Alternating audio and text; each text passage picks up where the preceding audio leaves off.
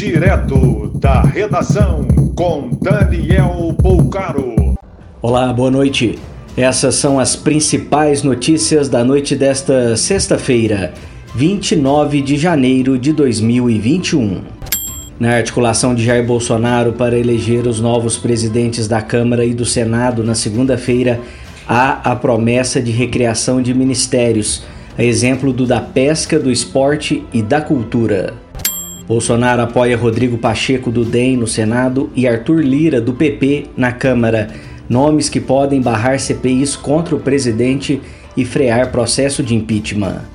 Entre as medidas restritivas de novo decreto em Manaus, válido por mais sete dias, será mantida restrição de circulação de pessoas 24 horas por dia, com exceção de casos essenciais. No dia que a Polícia Federal anuncia investigação contra Eduardo Pazuello, o ministro da Saúde afirma que sem remoção, mortes por Covid no Amazonas seguirão entre 80 e 100 por dia. Flexibilização do comércio a partir de segunda-feira em Belo Horizonte permite bares entre 11 da manhã e 10 da noite. Volta às aulas está sendo avaliada para março. Um paciente de Manaus que estava internado em Uberaba, no Triângulo Mineiro, morreu nesta sexta. Outros seis já receberam alta.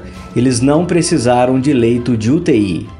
Com falta de luz por 9 horas em decorrência de temporal, 120 doses da Coronavac e 30 do imunizante da Oxford podem ser descartados na capital paulista. As vacinas estavam em um ambulatório da Zona Sul. O governo federal assina na terça-feira novo contrato para a compra de 54 milhões de doses da Coronavac, fabricada pelo Instituto Butantan. O governo de São Paulo anuncia início da vacinação em idosos acima de 90 anos a partir do dia 8. O piloto de avião de pequeno porte que caiu hoje em Sobradinho, no Distrito Federal, tem 76 anos e era piloto da Força Aérea Brasileira. A aeronave teve falha no motor. Márcio Gomes teve fratura na cabeça e escoriações pelo corpo, mas está fora de perigo. Mais informações no site da redação.com.br. Você ouviu direto da redação com Daniel Bolcaro.